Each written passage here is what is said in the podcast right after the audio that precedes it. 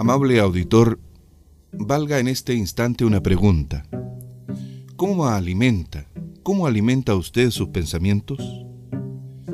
Escuche la siguiente historia. Sentados junto al fuego de la luz de la luna, conversaban un viejo indio y su nieto.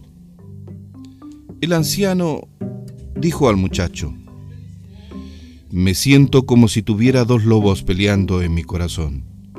Uno es un lobo rabioso, resentido y vengador, y el otro es un lobo pleno de amor y compasión. El nieto preguntó, Abuelo, ¿cuál de los dos lobos ganará la pelea? El abuelo respondió, aquel que yo alimente. Amable auditor, no existen personas positivas o negativas. Todos tenemos la posibilidad de alimentar nuestros pensamientos, ya sean estos positivos o negativos.